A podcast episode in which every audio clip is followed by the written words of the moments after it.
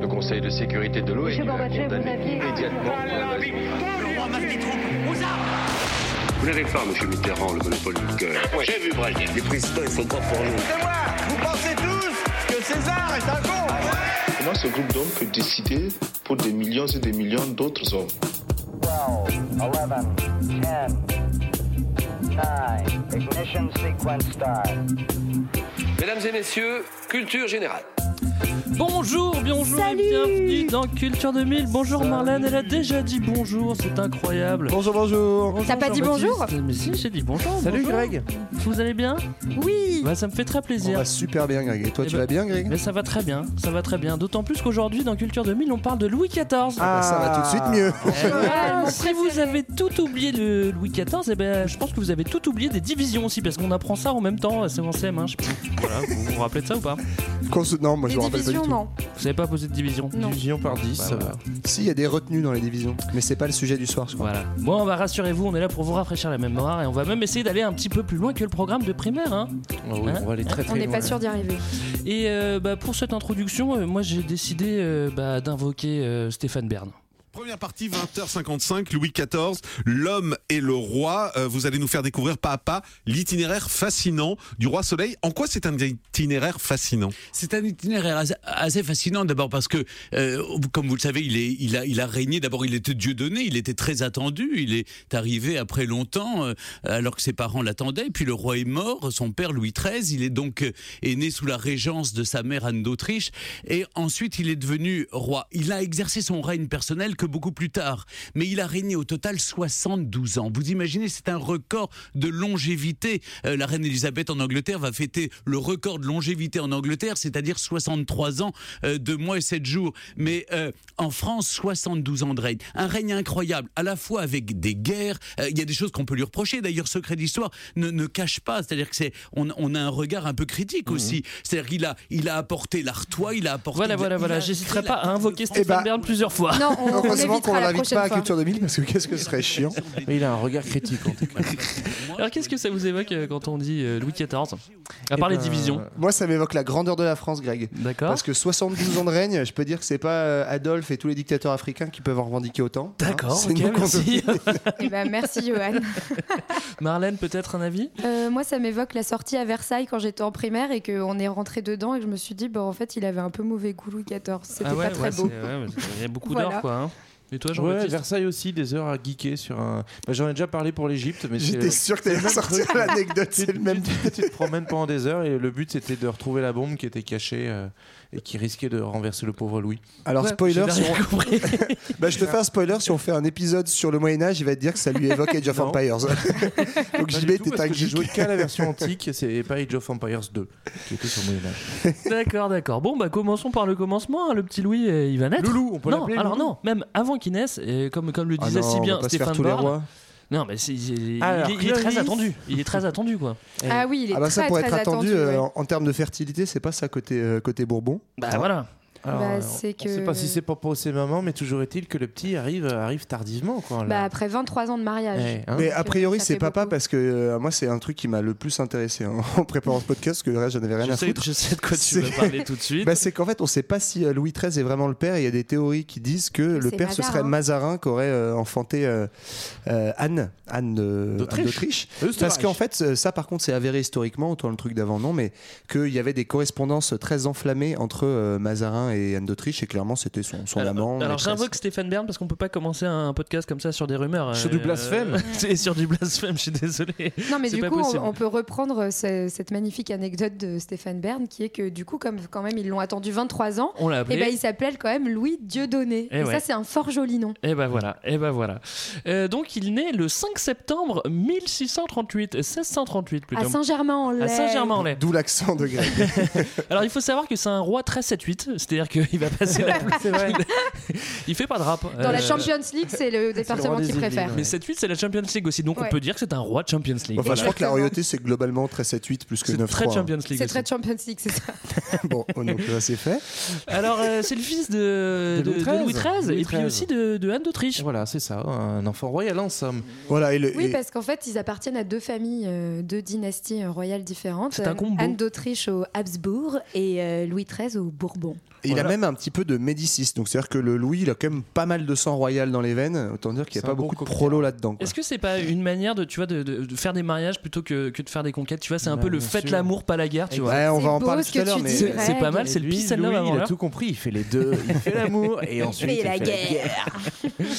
Alors, papa, il meurt quand il a 5 ans, le pauvre. Bah oui, mais en même temps, c'est ça d'être né tardivement. Hein. Ah bah oui, bah forcément, papa, il était vieux. Ouais. Et, euh, Et et puis, euh, c'est Mazarin euh, qui, euh, avec, avec euh, Anne, Anne. qui vont assurer euh, la région. Alors Mazarin, pour préciser un petit peu, en gros, c'est un genre de super ministre. C'est un cardinal. Euh, en fait, voilà. Avant, il y avait Richelieu, et euh, en gros, c'est une époque où les rois, en fait, sont surtout des rois d'apparat, euh, représentent la justice, mais les mecs qui dirigent vraiment l'administration et le politique, c'est euh, c'est plutôt le cardinal, donc Richelieu avant, et maintenant Mazarin, qui du coup va assurer en binôme avec euh, la petite Anne d'Autriche, parce que maintenant ils peuvent forniquer euh, sans se cacher. Attends, Euh, euh, je vais invoquer Stéphane Bern. ça commence à faire beaucoup, Johan. Bon bref, en gros, ils font la régence, donc c'est-à-dire que le temps que le roi soit suffisamment grand pour euh, régner, et ben du coup, c'est eux qui s'occupent des affaires du petit royaume. Ils font ça pendant Exactement. 23 ans, c'est ça? C'est 23 ans la régence? Euh, ouais, c'est ça. Oui, c'est Bah, ça, jusqu'en de 61. 43 jusqu'à la, Bah, jusqu'à la mort crève, de quoi. Mazarin. Ah bah Ouais. voilà. Voilà. Alors, euh, le petit Louis, bah, il, a, euh, il est tout jeune, il se fait éduquer et euh, il comprend pas trop ce qui se passe au début. Pourtant, il se passe pas mal de trucs euh, en France, notamment une Bah, espèce de chocolat, révolte, crois, hein. une révolte qui est pas du tout populaire. C'est plutôt une révolte bourgeoise. Je pense qu'on a, il y a Plus encore, que bourgeoise. il y en a pas mal qui sont Une dans le révolte 7-8 encore. Noble. Mais, ouais. Qui s'appelle euh, La Fronde, hein, rien à voir avec euh, Louis Thierry. Louis Lafronde. Oui, la non plus. La brocante, Johan. En fait, vous l'avez la pas encore vu, mais c'est un super film qui va bientôt sortir. Alors, donc la Fronde, c'est quand même euh, une guerre civile, hein, parce qu'il faut appeler un chat un chat. alors c'est une guerre civile entre riches. En fait, on appelle ça la fronde, ça vient de la fronde parlementaire. En gros, il y a à l'époque le roi et sa petite cour, mais qui est assez réduite, et pas mal de princes qui sont effectivement des grands nobles, comme disait, comme disait Jean-Baptiste, qui vont contester l'autorité royale pour euh, des, des questions de fiscalité. hein. C'est un petit peu. hein. C'est un petit peu des On mecs qui aiment bien Emmanuel. Macron, qui trouvent qu'il paye trop d'impôts. Donc du coup, euh, ce qu'on fait la guerre Tout en Espagne. suite. Donc du coup, pour faire la guerre, ça on en a déjà parlé. Écoutez, euh, la guerre de 100 ans et nous emmerdez pas. Euh, on lève des impôts, du coup ça coûte cher, du coup les nobles se révoltent, du coup c'est la fronde. Et il y a Bah, des ils payent espèces- trop de charges, les nobles. C'est ça. Il y a des espèces de clans en fait qui se créent. Donc euh, t'as les mecs qui se révoltent. Du coup t'as euh, Mazarin qui se dit tiens je vais tenter un espèce de coup euh, un peu diplomatique. Donc il exfiltre de la capitale la famille royale Mhm. en disant en gros on enlève euh, les gens qui comptent et on va assiéger la ville pour pouvoir euh, mater la rébellion. Sauf qu'en fait, tu as tout un tas d'aristocrates qui se lient avec les princes euh, frondeurs, pas les frondeurs du PS.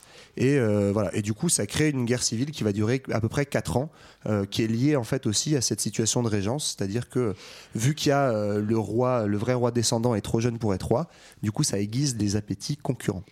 Alors donc ils, ils dégagent du, du Louvre, euh, comme tu l'as dit. Ils vont où? Ils vont à. À Sarcelles. Je sais pas. Dans le je sais 9-5 pas où ils vont. Alors on sait pas où. ils vont. Bon, bah. Sûrement dans le personne ne 7-8. sait. Bah, ce qu'on sait, c'est que non, mais ce qu'on sait, c'est qu'il se casse parce qu'en gros, euh, Louis va quitter Paris pendant, il va mettre 4 ans avant de revenir à Paris, et Mazarin va même carrément être exilé en Belgique, je crois. ou- En Allemagne, je crois. Il fait son Erasmus. Oui, c'est ça. Mais Non, il continue à est tirer obligé. les ficelles. hein. Il, est Ouais, pas- c'est enfin, ça.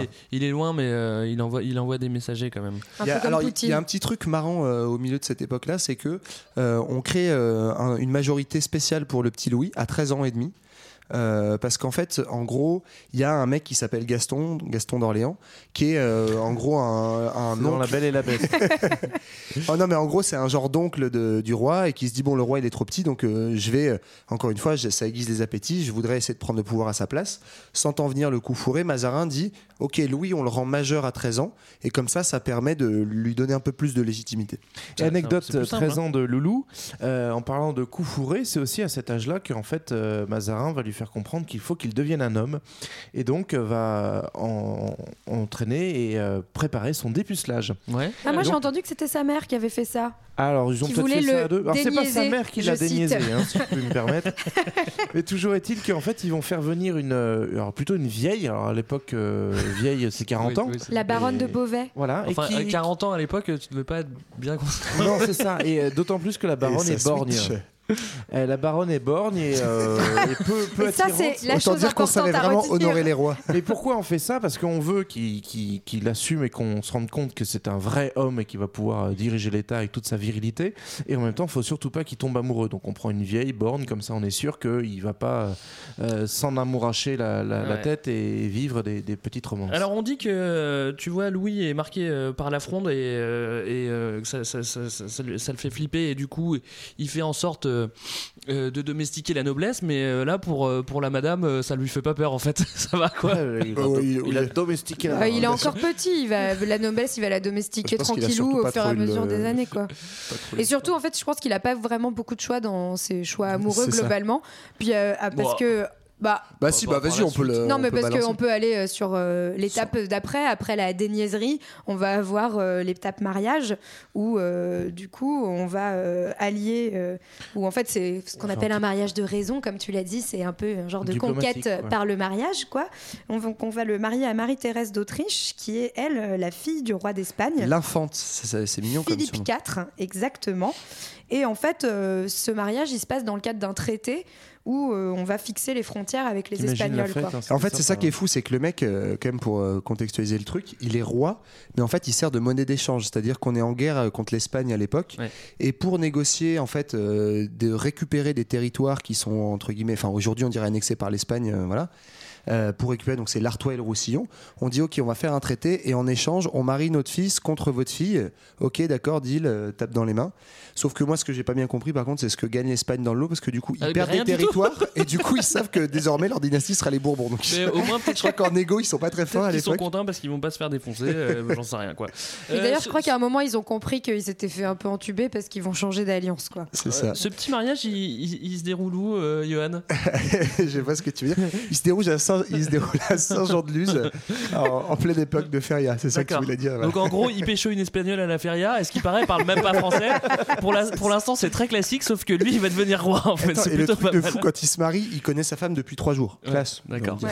Alors, avant de se marier, il faut peut-être revenir un petit Ouais. peu sur l'éducation du petit bonhomme parce que euh, il se marie, euh, il se marie à quel âge? Ça, je n'en sais rien, moi. Euh, bah attends, on a l'année 58, donc se marie euh, il est en en 38, 58, il, a voilà. 10 il, a, il a 19 ans. Il a 19 ans. Mais euh, bon, avant tout ça, il a quand même une éducation de, de petit roi. Ouais, c'est mais alors il qui est, s'en il, est, charge. il est pas hyper malin en fait. Au début, euh, on commence son éducation, enfin, il est pas hyper malin, c'est peut-être pas ça, mais en tout cas. Il a un ça, ça le fait un peu chier globalement, quoi, euh, d'apprendre euh, le latin, l'histoire, etc. Mais il y a un truc qu'il aime bien, et ça, on en reparlera après, c'est la danse. Ouais, c'est vrai qu'il aime Yes. bien danser. Alors, il y avait un autre truc aussi de niveau art. euh, J'ai appris que, oh, pareil, tu dois avoir ton éducation de gentilhomme et donc apprendre plein de trucs et apprendre la musique. Et lui, pareil, il a cassé les pieds à Mazarin et à, et à sa mère parce qu'il voulait apprendre la guitare. Ah, ça, c'est alors C'était un- C'est- c'était c'est un- vraiment l'in- l'instrument du gitan. Quoi. Ouais, c'est ça. Enfin, personne joue de la guitare. D'ailleurs, ça l'est toujours, n'est-ce pas, Greg? Oui, Et donc, Ouais, il c'est voulait un l'actu- apprendre la, guitare et il a réussi à convaincre Mazarin de se mettre à la guitare. Normalement, c'est le luth, l'instrument royal par excellence. Voilà, c'est ça. Donc, du coup, il y a eu un petit effet de mode guitare. euh, je crois que Eric Clapton a commencé la guitare parce que. à. Non, mais à ce qui paraît, on a Mais- quand même été lui chercher un bon prof euh, pour pas que ça soit non plus, Ouais. pour pas qu'il joue euh, Django Bamboleo était- toute la journée. Quoi.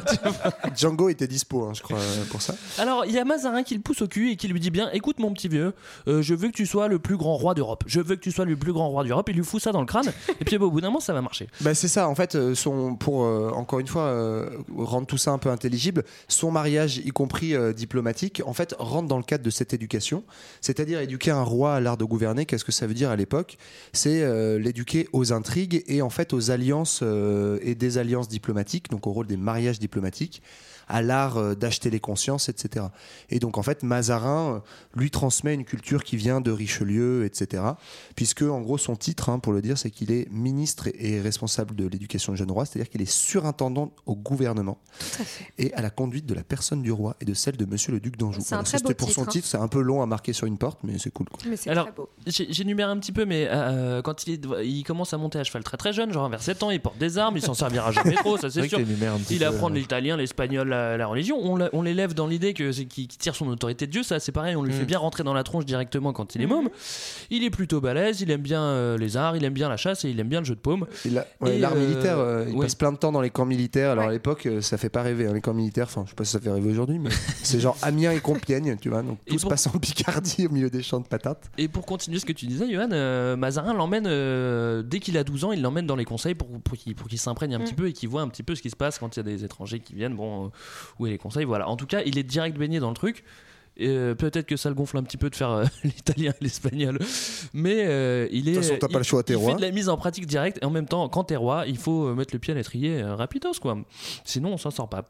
Euh, Ouais, tu- oui, t'avais Bah, parlé des Bah, on, a- militaires. on peut peut-être arriver à- au roi adulte, en fait, euh, et à le moment où il va commencer à prendre le pouvoir, euh, où en fait il va devenir le symbole, enfin c'est ce que l'histoire retient aujourd'hui, mais le symbole de l'absolutisme, et donc il va avoir une certaine manière de gouverner à l'intérieur du pays, qui est ce qu'on appelle la monarchie absolue. De droit divin. Bon, absolu, ouais, ça- ça- c'est- c'était l'idée. En fait, tu peux, tu peux gouverner par, par l'exception.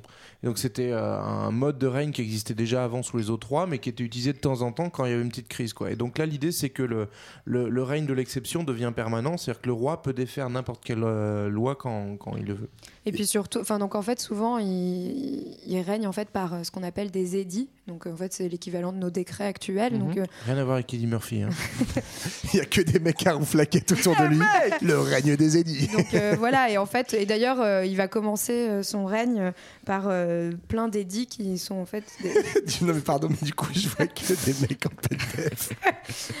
par plein d'édits qui visent à renflouer les caisses de l'État parce qu'en fait quand il prend le pouvoir euh, il y a quand même une situation financière qui est assez compliquée et donc euh, bah pour régler ça, il va finalement se dire que il va supprimer en fait les mecs qui s'occupent des finances. Et Mais- euh, ça va être une première étape vers euh, l'absolutisme, c'est-à-dire qu'en fait, il va aussi progressivement prendre les pouvoirs du Parlement et, euh, et en fait prendre tous les pouvoirs. En fait, ouais, c'est Faut ça. la- préciser que Mazarin est mort. hein. Ouais, en fait, c'est ça la vraie petite révolution, c'est-à-dire que Mazarin meurt en, en Je sais pas si c'est une révolution, 1661. ça c'est plutôt la nature. Non, mais la... mais la grosse évolution, si tu préfères, c'est que donc à la mort de Mazarin en 61, Mm. en fait, il va rompre une tradition qui existait depuis plusieurs euh, générations euh, dynastiques, qui était que le roi se choisissait des ministres et des favoris pour gouverner réellement. Quand je disais che- être chef de l'administration, en fait, ça change pas et ben non, en fait, il dit et vraiment qu'il refuse d'avoir un ministre principal Ouais. et que désormais, lui, il ne se veut pas juste le roi représentant de la justice. Faut s'imaginer, en fait, le roi, c'est un espèce de pantin jusque-là. Enfin, c'est pas un que genre ça, mais d'arbitre, quoi. voilà, c'est un genre d'arbitre qui est là pour euh, représentant Dieu sur terre et juger le bien le mal. Et là, d'un seul coup, il se dit non, non, moi, je vais me mêler des affaires de l'administration.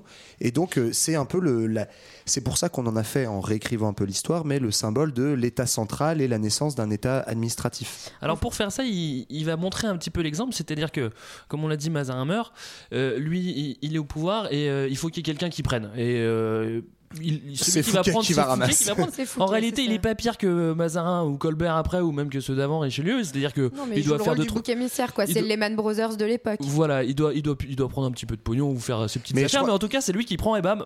Et, ben, et il apparemment, sortait- il prenait carrément du pognon parce que Mazarin, en fait, c'était, c'est- il s'est enrichi, c'est devenu la plus grosse fortune de France. Son, euh, en gros, le, le gérant de son portefeuille, c'était Colbert, qui va devenir après le, le- en gros le plus gros ministre de, de Louis XIV. Et il y avait Fouquet dans la bande. Et effectivement, Fouquet, c'est un peu le plus petit des trois, et c'est lui qui va payer Et pour il, les il autres. se quoi. fait balancer par Colbert d'ailleurs. Et il se fait Colbert arrêter Ouais. par D'Artagnan. Ouais, ça, Ça, c'est assez cool.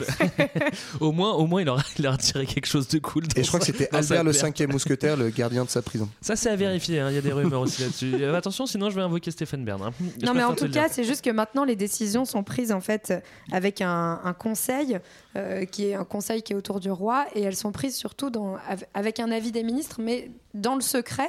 Et elles sont ensuite diffusées à travers le pays via des intendants qui sont euh, préfets, répartis, en fait, euh, voilà, ouais. des genres de préfets dans tout le pays. Donc c'est vraiment le début, euh, ce que disait Johan, de la mise en place d'un État centralisé et centralisé vraiment autour de la personne du roi. Ouais. Et en fait, on, on a l'image pour nous, euh, pauvre, pauvre païen, j'ai envie de dire. Oui. Que c'est une continuité, en gros, genre l'ancien régime, c'est euh, la no- le pouvoir des riches, c'est la noblesse, quoi. Et en fait, il y a quand même une transition. Alors là aussi, on a un peu réécrit l'histoire. En fait, il c'est pas tant l'inventeur de l'absolutisme que celui qui, enfin, en fait, est l'héritier de Richelieu et Mazarin et donc cette évolution progressive. Mais en fait, il y a un transfert qui se fait à son, à, à son moment à lui, qui est le transfert de la noblesse euh, d'épée à la noblesse de cour. Et en fait, ça, c'est très héritier de la France. Et en gros, la noblesse d'épée, c'est en dehors de Paris, c'est les chevaliers qui dominent, c'est les petits seigneurs locaux. D'où le fait qu'il y ait des guerres civiles, etc., que ça puisse être le bordel. Lui, traumatisé par la fronde dans son enfance, il se dit Moi, tous les chevaliers, etc., je les désingue et j'installe une grosse noblesse de cour, c'est-à-dire en gros une administration qui est à ma botte.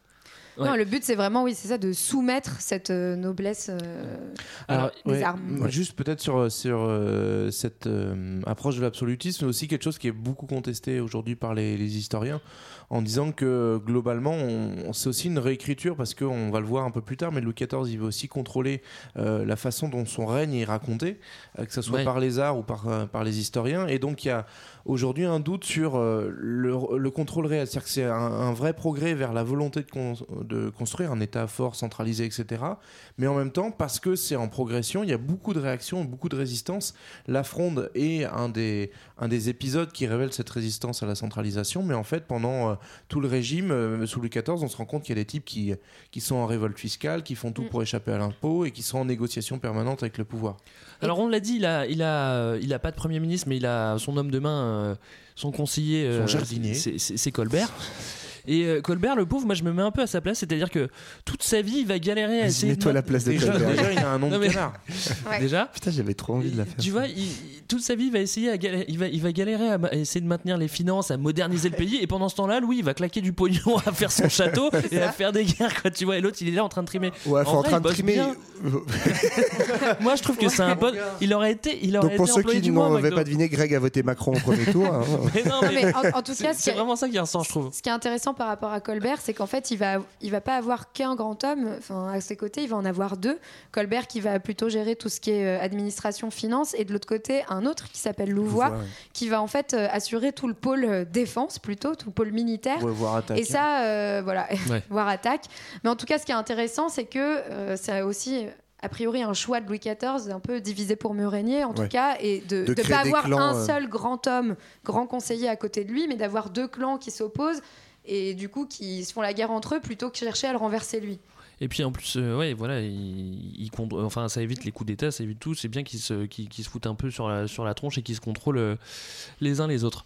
Alors Louis, il va, il va, il va gouverner comme ça euh, de 1661 jusqu'à sa mort en 1715. hein. Ouais, il donc va- il va est vraiment, c'est mon métier, c'est mon devoir. J'ai un devoir envers Dieu.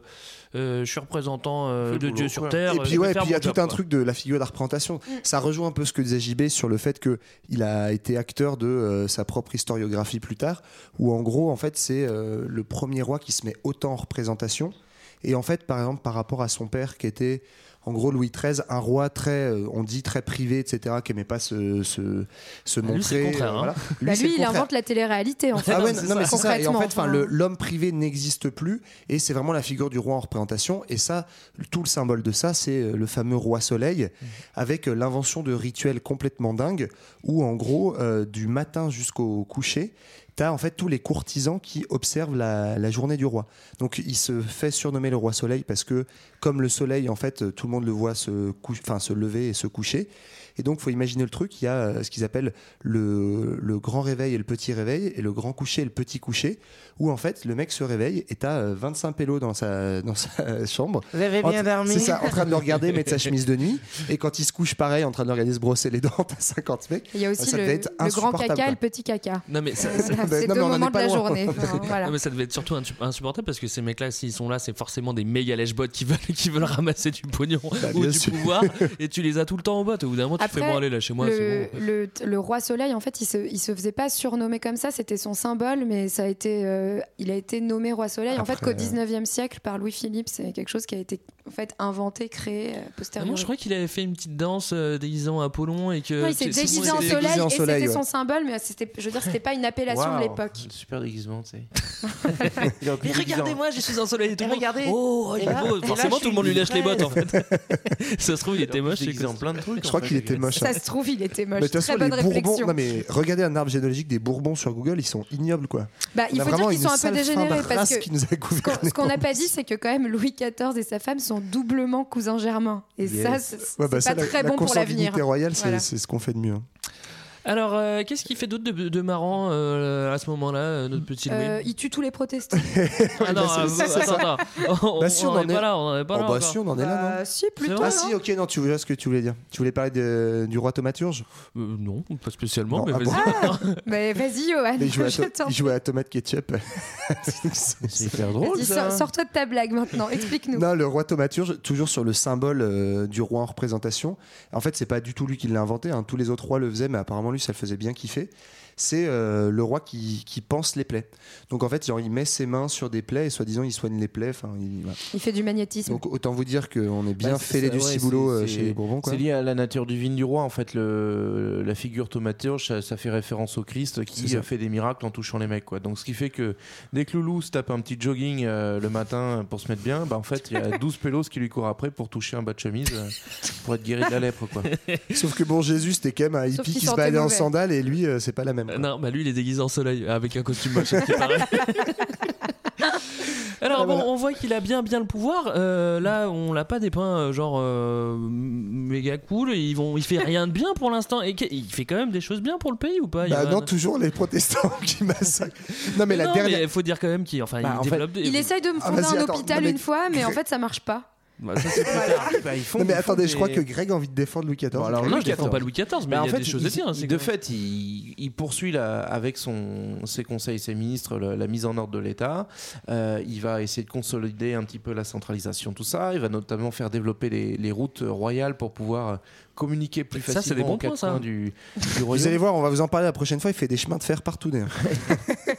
Il va mettre des statues de lui aussi aux frontières pour euh, qu'on se rappelle un peu de sa, sa bouille, que, C'est tout pas le monde- bête, ça. ouais, que tout le monde puisse savoir à quoi ressemble le roi. Donc, euh, Il développe je, le je sais pas commerce. si c'est bien ou pas, mais euh, à travers Colbert, on va effectivement encourager le développement économique euh, de la France. On va euh, aussi, euh, oui, la France, le royaume de France. Avec les, les grands travaux, des grands travaux. euh, Non, et puis il a, il a tendance aussi à en fait matérialiser euh, tout simplement la- les frontières aussi. Enfin, ça va avec toute son organisation du territoire. Alors, mais sur, mais sur cet absolutisme, les protestants. bon, allez, je sens que ça vous tient à cœur. on va non, parler des qu'on- On était protestants. sur la thématique du roi absolu. Et le- la, dernière, euh, la dernière grande thématique de l'absolutisme, c'est l'absolutisme religieux. Où, euh, encore une fois, il est, comme tous les autres rois, euh, dit de droit divin. Donc, ça, c'est pas, c'est pas une nouveauté. Dit de droite. Et Divin. Il est dit de droite, dit de gauche. Et euh, la grande nouveauté, par contre, c'est que lui, il va essayer de. Ça, ça lui a été transmis par le petit euh, fourbe de Mazarin, d'ajouter un, un contre. Mais t'as une haine contre le pouvoir royal, ce serait pas un gros révolutionnaire, toi? Non, Ça commence à être bizarre. Il a, non mais il, euh, il ajoute un contrôle des croyances euh, très important sur les sujets, et donc ça va se matérialiser comment? D'abord, il va euh, lutter contre la papauté, c'est-à-dire que les autres rois avant, ils étaient toujours alliés du pape, et lui, en gros, il va envoyer chez le pape en disant rien à foutre. C'est moi Dieu. Moi, je suis aussi le chef des églises. Non, mais je suis le Dieu, je suis le représentant de Dieu sur terre, et je suis aussi le, le chef de l'église politique en France. Et il crée un truc qui s'appelle le gallicanisme, euh, où en fait, il, il s'engueule avec le, le pape, donc euh, Innocent XI, et il se déclare en gros chef des chrétiens français. Voilà, gallicanisme, ça vient de Gaulle. euh, donc, pour, pour le, dans la division euh, catholique de l'Europe, euh, le royaume de France, c'est encore la, la Gaule. Ça, Mais en tout cas, mais ça aurait pu marcher, ça n'a pas marché. hein, C'est surtout aussi que le pape est allié en fait à ses ennemis et du coup euh, c'est ça vient aussi d'alliances diplomatiques Ouais, c'est ce, ça, tout ce ça. gallicanisme. Voilà. Bah, Et- ça, oui, ça va pas aller jusqu'à la scission comme font les Anglais avec Voilà. l'Église anglicane qui devient indépendante de Mais l'Église ça aurait pu, hein, catholique. ceci dit. ça- Mais on n'est pas passé loin de ça, et malgré tout, il y a quand même une forte indépendance de l'Église catholique euh, française euh, euh, par le gallicanisme. Ben, je crois, si je dis pas de conneries, qu'il y a eu du coup dans cette période-là des évêques gallicans nommés qui en fait n'ont jamais été reconnus par euh, la papauté ou certains ont été reconnus a posteriori en genre pour, euh, pour régler les bails quoi. Donc il fait tout ça, le petit gars, parce que en fait, cité de droit divin, euh, et donc du coup, tout, tout ce qui touche à Dieu euh, te touche à to- toi, et donc par conséquent, tous ceux qui ne prient pas Dieu ou tous ceux qui ne pensent pas à Dieu euh, la façon dont toi tu la penses, bah en fait, ne peuvent pas te reconnaître pleinement comme roi. Bah oui, c'est Et normal. c'est hein, pour ça faut- qu'il va faire la traque et faire un petit défaire ce qu'avait fait Papy. Papy, c'est Henri IV, c'est le, c'est le grand-père de Loulou. Euh, lui avait fait la paix entre, euh, avec l'édit de Nantes entre les protestants et les catholiques. Alors c'était une paix un peu de façade. Et ben, en fait, euh, Loulou, dans son programme, Ça reconnaissait peut-être juste. quoi. Ouais, reconnaissait c'est- la, la liberté de culte Ouais. aux T'as protestants. le droit d'être protestant si tu veux. Bah, Et même, il leur dire, permettait d'avoir quelques places militaires. Ce qui était Ouais. euh, aussi. Pas de bol, euh, pas de bol, tout ça, ça saute. Euh, moi, Bah, je pas de bol, que c'est violent. Bah, c'est peu- c'est 300 000 exilés comme euh, le- la révocation de l'édit de Nantes. Donc la révocation de l'édit de Nantes, elle a lieu en 1685. L'édit de Nantes, c'était 1598. Et 1685, c'est un peu l'année noire, quoi. C'est-à-dire que. Donc en fait, il va y avoir des massacres de protestants, ils vont fuir. Et euh, il va aussi euh, y avoir ce qu'on appelle les, les dragonnades. Donc c'est-à-dire qu'ils. On lâche des dragons sur les protestants. Bah, c'est un peu ça, c'est qu'en fait, c'est des compagnies de soldats qui viennent euh, brûler les maisons des Les protestants, dragons, tout étaient, simplement. euh, c'est c'est des militaires. Et juste, ouais, donc on disait beaucoup d'exilés, 2 à 300 000. On estime, faut s'imaginer que dans la France de l'époque, ça représente quand même 10% de la population. D'autant plus qu'en plus, Donc, les- euh, euh, voilà. d'autant plus que ces exilés, c'est plutôt euh, des artisans, des gens qui ont du pognon, Oui, c'est plutôt même- des bourgeois. quoi. ça, Donc en fait, il, il fait fuir les capitaux en C'est montant ça. les impôts. Putain, mais comme François Hollande, c'est incroyable. Euh, moi, je préfère. Attends, ce qui est intéressant aussi, c'est qu'au moment où il fait ça, Colbert, euh, Colbert est mort. Et je préfère vous dire Ouais, que si Colbert avait été là, Colbert, il n'aurait pas laissé Ouais, faire ça parce qu'il aurait vu le pognon. Ah oui. Il aurait vu le pognon, il a fait si tu fais ça, tout le monde va se barrer et on va perdre du Je pognon. crois qu'il a dit Mais rends après, ce qu'il faut, savoir, c'est que quand je disais 1685, c'est l'année noire, c'est qu'après, il va pas s'en prendre qu'aux protestants, il va aussi s'en prendre aux juifs. Comme d'habitude, hein. Et puis après, il va s'en prendre euh, aussi aux noirs. Et C'est-à-dire que c'est l'année où il édite euh, ce qu'on appelle le code noir, qui va en fait euh, réglementer euh, l'esclavage. Ouais, euh, et Remember donc, euh, Haïti d'ailleurs. on- Voilà, enfin l'autoriser, le légaliser, et donc euh, en fait c'est qu'il il constitue une base juridique à l'esclavage. Donc euh, je sais pas, euh, si tu voles un bout de pain, on te coupe un bras. euh, Enfin voilà, en gros c'est ce genre de. Ça dépend de si c'est du pain complet ou du, du pain blanc, bien sûr. Hein. On n'est pas des bêtes non plus. On n'en a pas encore parlé, mais je, vais- je vais, je vais direct faire une petite pause musicale et on se retrouve juste après. Allez, à toutes. Bagnard au bagne de Vauban, dans l'île de Ré, je mange du pain noir et des murs blancs dans l'île de Ré. À la ville m'attend ma mignonne, mais dans vingt ans pour elle, je ne serai plus personne. Merde à Vauban.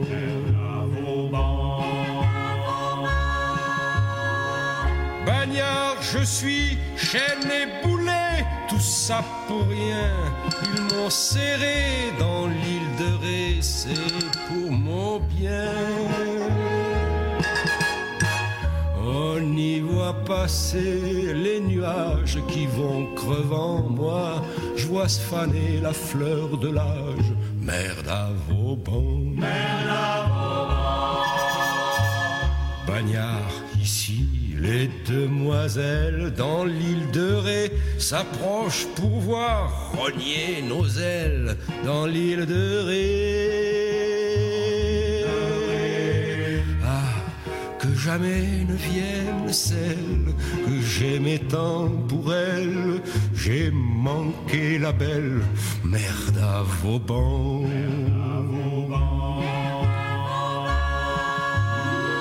Bagnard la belle, elle est là-haut dans le ciel gris. Elle s'en va derrière les barreaux jusqu'à Paris. Moi, je suis au mitard avec elle tout en rêvant à mon amour qu'est la plus belle merde à Vauban. Le temps qui t'en s'allonge dans l'île de Ré avec ses poules, le temps te ronge dans l'île de Ré. Où sont ses yeux, où est sa bouche? Avec le vent On dirait parfois que je les touche, merde à Vauban.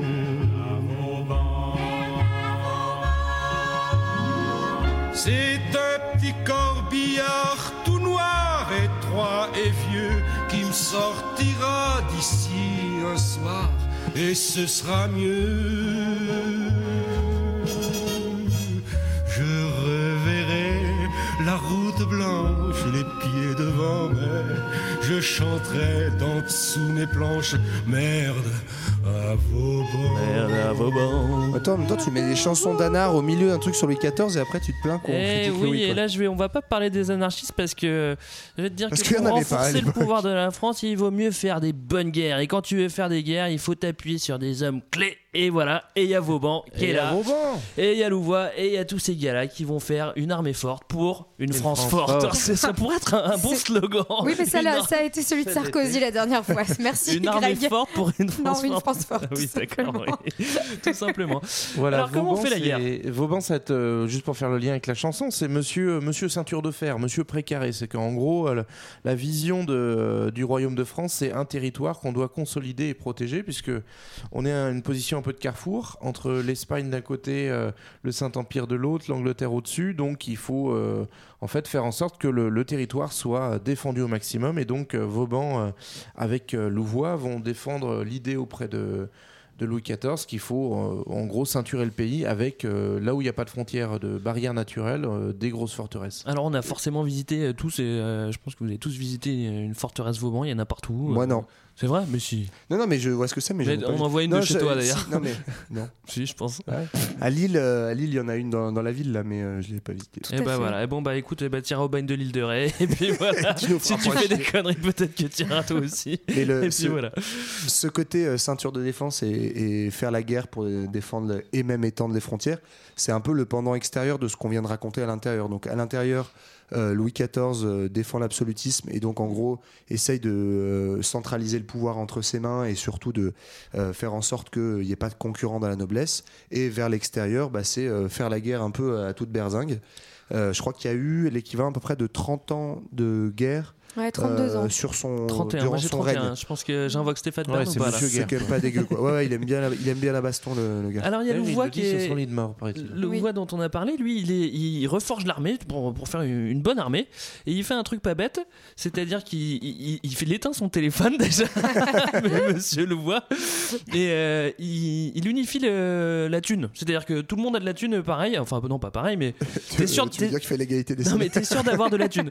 Donc c'est-à-dire que ça évite euh, que les mecs désertent. Ce qu'il fait aussi, c'est qu'il crée l'hôtel des invalides, c'est-à-dire que Oui. une fois que t'es mutilé après la guerre, tu peux aller te la couler douce. Et ça, c'est quand même vraiment sympa. Et ça, ça motive, ça motive les troupes. Bah, surtout ça a de la que- gueule les invalides. euh.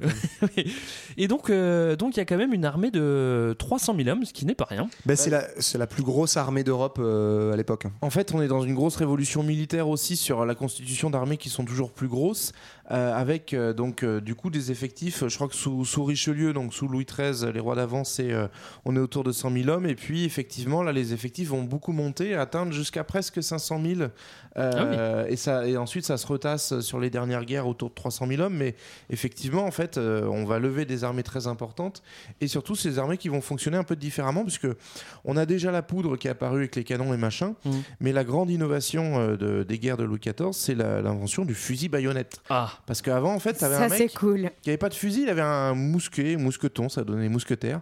C'est une, une espèce de grosse pétoire et Ça euh, fait perle perle. Je vois pas ce que c'est, une espèce de grosse pétoire. un fusil avec un, un bout très tromblon, évasé. Voilà, c'est ça, le tromblon. Et ça mettait une minute à le recharger. Donc, euh, si tu rates ton Ah, mec, euh, attends, bouge con. pas. hein.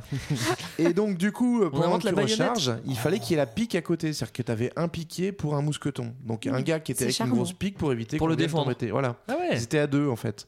Et ben l'avantage de fusil baïonnette, c'est que déjà tu peux tirer trois coups en une minute et en plus avec la baïonnette, si un mec qui s'approche, bah, tu te défends Ah, tout mais seul. il y a des gars au chômage. Voilà. Et tout ça, c'était fait. Tout ça, c'était c'est à cause des immigrés fabriqué à Armeville. À Armeville. Et Armeville, c'est l'ancêtre de quoi De Saint-Étienne. Ah bah tiens, Ah, ça faisait longtemps qu'on n'avait pas parlé de Saint-Etienne.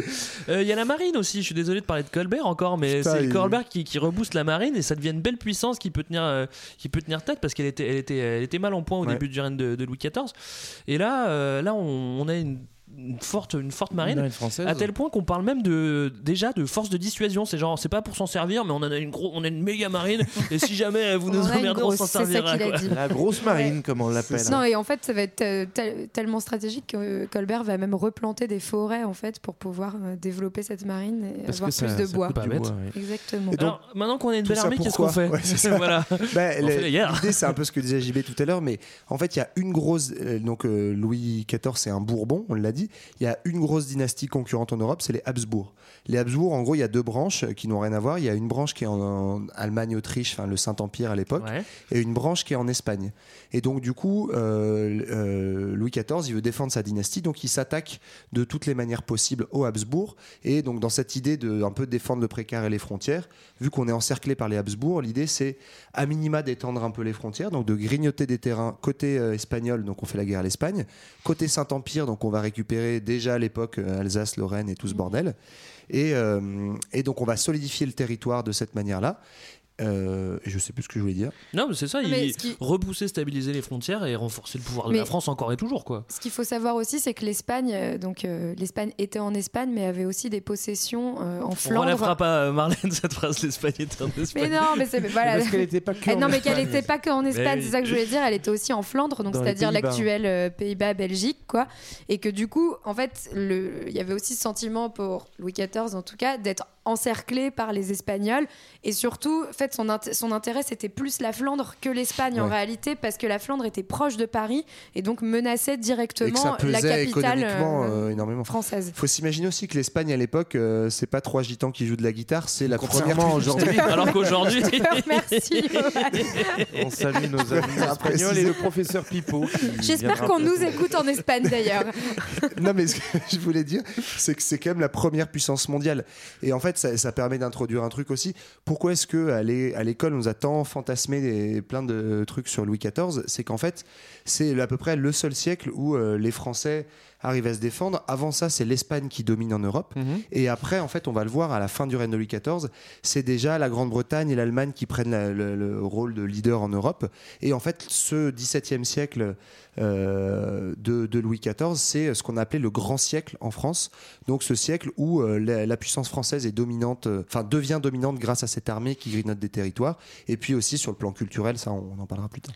Est-ce que tu, tu veux faire un petit détail des guerres ou on... Non, On c'est pas la peine. euh, une c'est- petite, euh, une petite typologie des guerres, ouais, quoi. ouais. Ouais, voilà, c'est grands- Rapidou, hein, parce que c'est. Bah, en fait la première phase donc pour lutter contre les Habsbourg, c'est on s'allie aux, forces protestantes, c'est-à-dire surtout en fait aux Britanniques. Ouais. Enfin, on, on dit pas les Britanniques à l'époque, mais à l'Angleterre. Les Anglais. Euh, Les Anglois, on dit d'ailleurs. Ça, ça dure après jusque dans les années 1670. Après, il y a une Ouais, phase. C'est les guerres de dévolution. Si Ouais, vous voilà. savoir. Après, il y a une phase de 25 ans à peu près jusqu'à la toute fin du siècle, euh, où là, en fait, on va se retourner contre les protestants parce que faut attaquer les Flandres, notamment, dont parlait Marlène.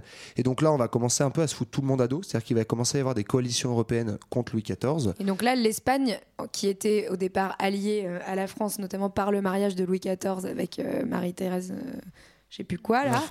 Marité, on, va- on l'appellera Marité. Voilà. Marité. Non, mais en gros, l'Espagne va du coup passer dans le clan euh, protestant et s'allier aux ça. protestants. Voilà. Et la dernière phase, du coup, bah, après ça, justement, l'Espagne, donc euh, de 1697 à 1714, donc juste avant la mort de Louis XIV, où en gros, on se ressente, c'est tout pour l'Espagne. C'est-à-dire, l'objectif de Louis XIV, de ces guerres, c'est en fait de gagner la succession d'Espagne. Donc, en fait, soit par la guerre, soit finalement, c'est- et c'est ce qui va triompher, hein. par l'alliance diplomatique, Voilà. c'est ça. En fait, faire en sorte que le trône appartienne à un Bourbon. Donc, on va réussir à ce que soit un descendant Bourbon qui se marie à une, euh, à une Habsbourg espagnole. Et ça va être du coup les Bourbons qui vont devenir, et ça l'est encore aujourd'hui, les rois d'Espagne. Donc, finalement, euh, Loulou, il a réussi. Ce qui est assez amusant, c'est que avec, euh, avec toutes ces guerres, il- le, le territoire s'agrandit, comme on l'a dit, mais on arrive presque euh, aux frontières actuelles de, de la France. En Mmh, fait, ça, ça- ça, ça ouais. ressemble assez. Ça ressemble. euh, Bah, les gros la France, elle notamment, c'est sur l'est du coup, puisque la frontière euh, ouest-sud est, est plutôt stabilisée. Mais effectivement, on va d'abord euh, euh, arracher la, la Franche-Comté, qui va être euh, du coup rattachée à la France euh, par la paix de Nimègre en 1678. Et puis progressivement, c'est des petits bouts d'Alsace-Lorraine euh, et des Ah, petits bouts des pas- Flandres pardon. qui vont venir euh, rejoindre effectivement le territoire national. Et c'est c'est un peu là où on commence aussi à forger l'image hexagone de, euh, de la France. Voilà. Bon, il y a des trois petites exceptions. Il y, en a- il y en a qui sont pas d'accord. Et ce Mais qui est marrant aussi, ouais, pardon, mais c'est que c'est euh, ces grignotage de territoire et ce côté France contre le reste de l'Europe, en fait, on, ça permet aussi de comprendre cette espèce d'image en fait euh, un peu fantasmée que la France s'est construite par euh, plein de grands chefs et euh, après en fait par Napoléon et De Gaulle et en fait ça naît à cette époque-là cette espèce de fantasme de la France au centre de l'Europe Mm. et euh, en fait une espèce de haine de ces grands chefs français de la part des autres euh, pays européens qui dès que tu as un grand chef euh, français qui commence un peu à fantasmer sur les autres territoires euh, se met à dos euh, tout le reste de l'Europe quoi. On parle de Jean Lassalle, bien sûr. Alors par contre, euh, les guerres, c'est bien beau pour agrandir le territoire et consolider, renforcer sa force. Par contre, euh, au niveau, au, au ça, ça- ça mène un petit peu l'État au bord de, de la banqueroute, quoi, parce que ça coûte quand même pas mal de pognon.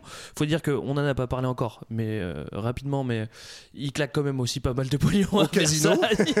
Au casino de Versailles, On va y venir dessus. toujours dans le Bondy. 7-8. Donc au bout d'un moment, ça va commencer à être problématique euh, de, de- de- de claquer tout ce Ouais, pognon, on, est, gars. on est en, en fin de règne, on a une dette de 1,5 milliard de livres. Je sais pas si vous voyez ce que ça fait. Ouais, pas moi cher j'ai de vu 3,5 ça fait environ milliards. tu 12 vois. euros, mais c'est énorme. Alors, euh, Non, mais, mais en fait, oui, moi j'ai vu que c'était l'équivalent de 10 années de, re- de recettes fiscales en France. Ouais, Donc, et c'est voilà, surtout pour, voilà, pour que c'est- donner une idée. Ça rompt avec l'équilibre fiscal qu'avait réussi à créer euh, Colbert. Effectivement, Ah, voilà. ça va Bah vite oui, être ruiné. voilà. euh, Ah, par, Colbert, euh, il aurait par pas été content, tu l'as bien dit, Greg. Mais oui, mais Colbert, il a galéré toute sa vie, le pauvre. D'ailleurs, qu'est-ce qu'il aurait fait, euh, Colbert? Eh ben, il aurait développé les colonies et développé du commerce. Moi, c'est ce Alors, que. il y a eu ça un peu quand même. Ah bon? Bah oui, oui, avant, avant de parler effectivement de la crise, euh, il y a sur le côté euh, puissance à l'extérieur, les colonies, et d'ailleurs c'était justement plus impulsé par Colbert que par Louis XIV lui-même. Ah oui, et le Louis gros, XIV, il Louis pognon. voulait la Flandre et on avait rien à foutre du reste. C'était un peu tocard. Non, mais le gros des, des, des expan- de l'expansion coloniale euh, française, elle se fait à cette époque-là, en gros, entre 1650 et 1700, donc sous Louis XIV, où on se, on se tape, en gros, bah, on va se servir euh, côté américain, hein, euh, où c'est quand même les Espagnols qui dominent, mais à l'époque, on est quand même pas mal aussi, hein, les Français, donc il y a tout le Canada, il y a en gros la moitié des États-Unis qui s'appelle la Louisiane. À Alors, ça, c'est marrant parce que, parce que ça s'appelle Louisiane, parce qu'il s'appelle Louis, c'est ça? Mais c'est incroyable. Casse des à loulou. Et, euh, Et non, mais sachant voilà, que c'est beaucoup plus que la Louisiane actuelle État. euh, des ouais, c'est la, la moitié à peu près euh, de. D'ailleurs, il faut savoir qu'à cette époque-là, euh, euh, c'est pas encore les États-Unis, mais en Amérique, le département de la Louisiane portait le, le numéro 78. Bon, ça, ça reste à vérifier. Mais tu peux continuer, pardon. Il y a aussi euh, casse dédié à, au massif qu'on a déjà évoqué par le passé, mais il y a Saint-Domingue, donc c'est-à-dire Oui. euh, Haïti. Et puis il y La a aussi Guadeloupe euh, et tout ça, enfin, en gros, les, les- Antilles, les T'as la parlé, du, parlé du Sénégal Non, il y a, des petits- il y a des petits effectivement, voilà, comptoirs des déjà, hein. comptoirs euh, sur la- le continent africain et puis aussi en Inde, euh, enfin voilà, de côté Bah, Madagascar, où on crée à cette époque-là la Compagnie des Ben oui, Indes voilà. orientales, qui est créée par Louis XIV euh, à Ou l'île Madagascar. Bourbon qui deviendra plus tard l'île La Maurice. Réunion. Euh, ouais, c'est Tout c'est à fait. Réunion, ouais. C'est d'ailleurs, c'est vraiment beau. euh, D'où le nom de. Vanille Bourbon. Ouais, non, qui mais vient c'est de fou, hein, de- en fait, de voir comment euh, cette, euh, cet imaginaire royal a imprégné l'imaginaire colonial et est encore présent aujourd'hui. euh. Mais surtout que, surtout que Louis XIV, il, enfin, il n'en avait pas grand chose à secouer des, co- des colonies euh, Bah, non, lointaines. mais en tu vois, fait, il était il- focus sur l'Europe. Enfin, il en avait Non, mais secoué, c'était en une, trucs- ressource économique. C'est ça, c'est purement commercial, bon, oui, d'accord, oui, oui, d'accord. Bon, ça fait quelques territoires en plus, c'est toujours sympathique. Je pense pas tu qu'il pensait vraiment en territoire, quoi. Non, mais bon, quand tu saignes ton pays à coup d'impôt à mort parce qu'il faut faire la guerre, t'es bien content de piller d'autres pays pour récupérer des richesses, quoi. En coupant Alors, des bras euh, au noir. Mais donc, Marlène, tout t'as ça pour déjà dire- parlé ouais. du code noir. Ouais. Jean-Baptiste. Bah qu'est-ce non, que- non, mais c'était tout ça pour dire qu'au final, euh, le, même le, le gain euh, qu'apportent les colonies euh, ne suffit pas du tout à, Ah bah oui. à compenser les, les- les dépenses euh, et le coût de, de ce règne. Et puis par ailleurs, en fait, bah, euh, c'est aussi un impact sur, sur l'organisation économique, sur euh, euh, la capacité à prendre soin de sa population. Et euh, c'est aussi un règne qui va être marqué. Alors même s'il y a des améliorations dans l'organisation de l'approvisionnement, il y a quand même des grandes famines qui vont, qui vont frapper le, le territoire euh, français à plusieurs reprises, avec euh, des, des, des niveaux de mortalité qui vont être euh, assez, euh, assez énormes. Ouais, moi j'ai noté en à peu près une dizaine d'années, en fait, autour de 1690, je crois que c'est en 1691 où il y a le, en gros le gros pic de, de crise sociale et de famine. J'ai noté 1,5 million de morts. Euh, en une dizaine d'années, c'est énorme. Enfin, le- le- la France fait 20 millions d'habitants à l'époque. Et ça, c'est marrant parce que c'est des choses qu'on a, entre guillemets, redécouvertes autour des années euh, 1960-70, où en fait l'histoire euh, de l'époque, enfin, c'est en fait c'est intéressant de quand on fait de l'histoire de ce genre de- de- d'événements, de, faire l'historiographie, c'est-à-dire comprendre comment on a étudié l'événement. Et après toute une époque où on faisait beaucoup euh, l'histoire de la personne du roi, etc., ce que personnellement je trouve pas très intéressant, on s'est repenché sur euh, l'histoire de la société à l'époque de Louis XIV et de se rendre compte que bah, c'est bien beau le roi Soleil, Versailles et compagnie, mais que en fait son pays crevait de faim et qu'effectivement énorme famine, guerre sociale. Il y a eu apparemment des cas de cannibalisme qui ont été répertoriés à l'époque, donc. Voilà, c'était, on se marrait bien quoi dans la campagne française. Ouais, son peuple crève de faim et lui pendant ce temps-là euh, il est plutôt tranquille euh, Bah, dans son palais. C'est que d'un côté, on a euh, à Paris euh, la fameuse cour des miracles qui est célèbre, donc voilà, où on a euh, tous les vagabonds, les mendiants, euh, les gens qui meurent de faim. Et de l'autre côté, bah, lui, il, il se construit euh, Dans le 7-8. son, son beau château dans le 7-8. voilà. Bah, on y arrive au Eh beau, ben euh, voilà. à la beauté du. Ben voilà justement moi, Parce que- Le grand siècle. Mais en Ah. fait, c'est on- on- c'est vraiment finalement ce qui a pesé le plus, à savoir la construction du, palais de Versailles, mais également aussi la, représentation de Louis XIV dans la peinture, dans les arts, etc.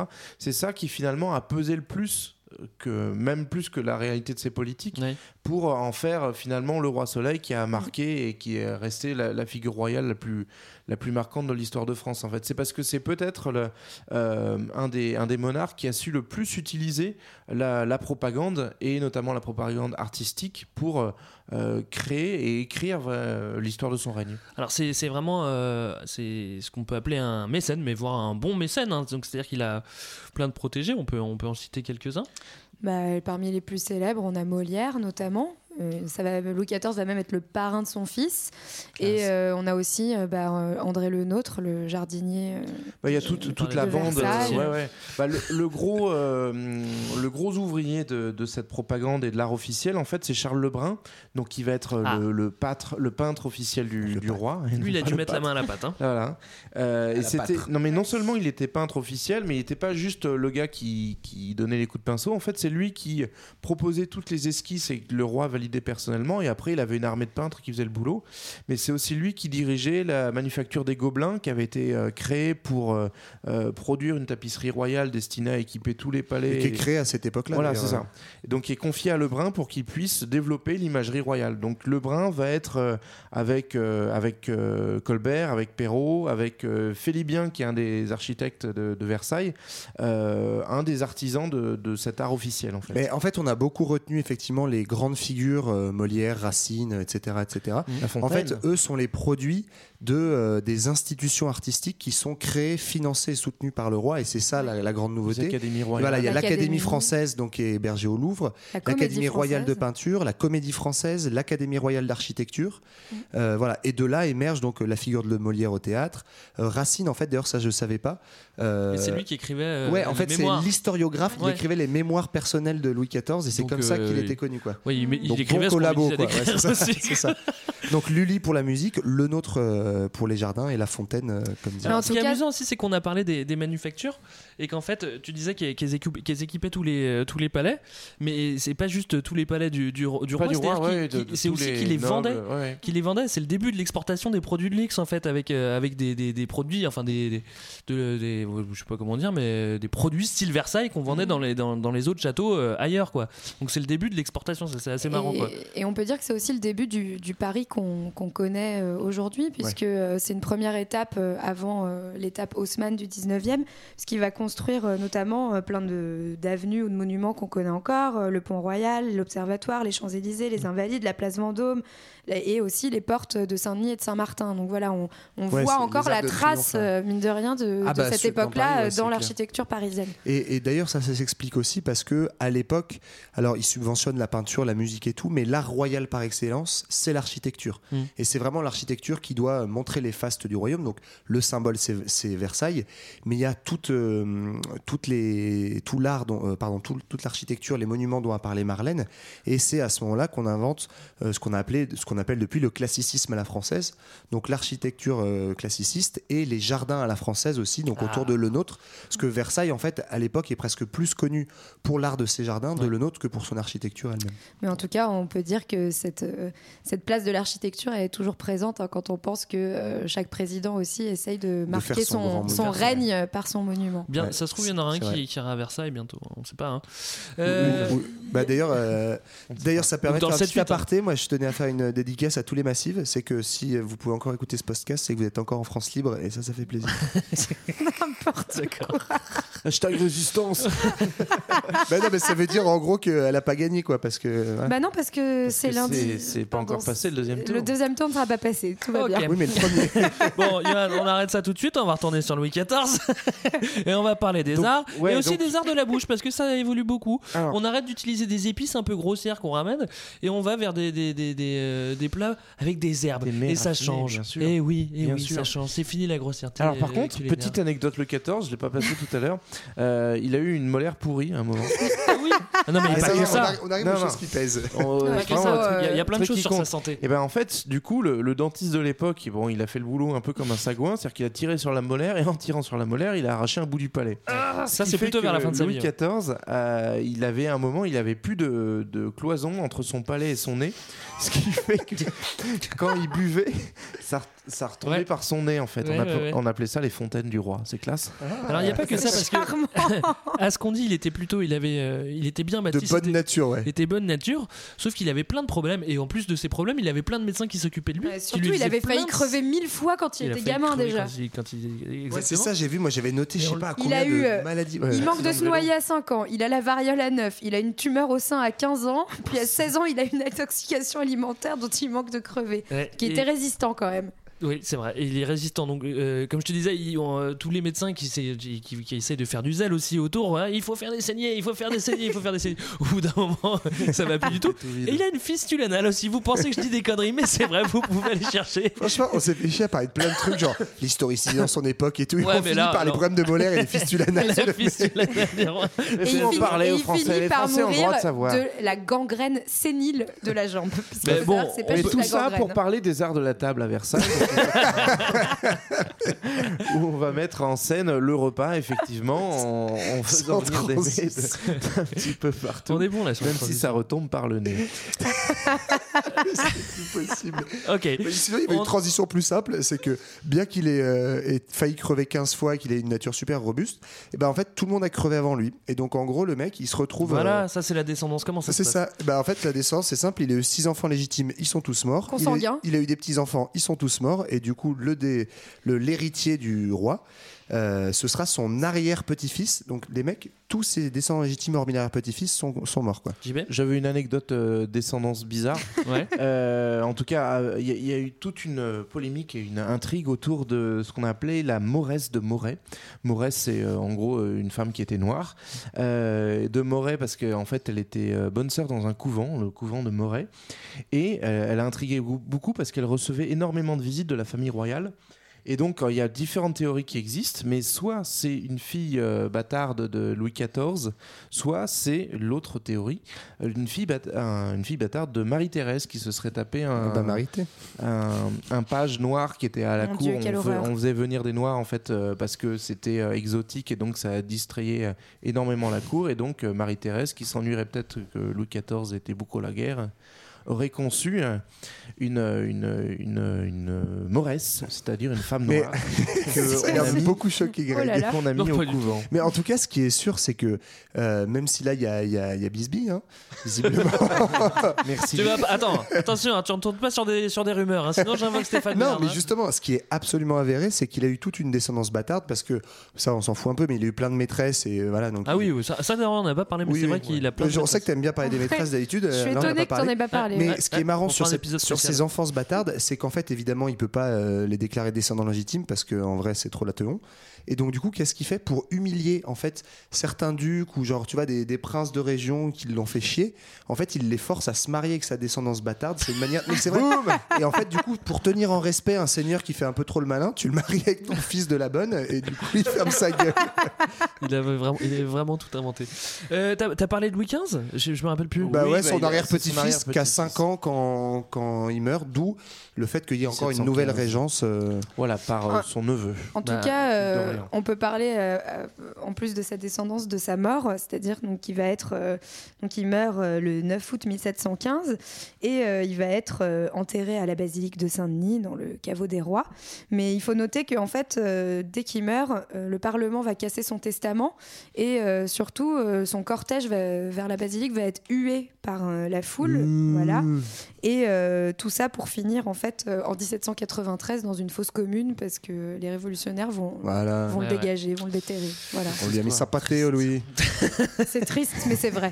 Bon, on a fini Très- voilà, bah, je sur pense les que- arts, mais, euh, Ouais. mais, euh, peut-être qu'on pourrait euh, euh, finir en, en s'écoutant un petit, un petit morceau Bah, de évidemment, de toute façon, à partir un du petit morceau de guitare. où- Bah, non, ce sera pas de la guitare. Quand on parle de Louis XV, je pense que ça veut dire qu'on a fini avec Louis XIV. donc, donc nous, ben, je vous propose d'écouter Lully. Ce serait pas mal, ça. Ouais, Et puis puis on on se retrouve, on se retrouve dans deux semaines pour parler des trains, du chemin de fer. Exactement. Et bah, dans deux semaines. ça, c'est les alors. cigales de Ah, fer. Salut. Ciao, ciao.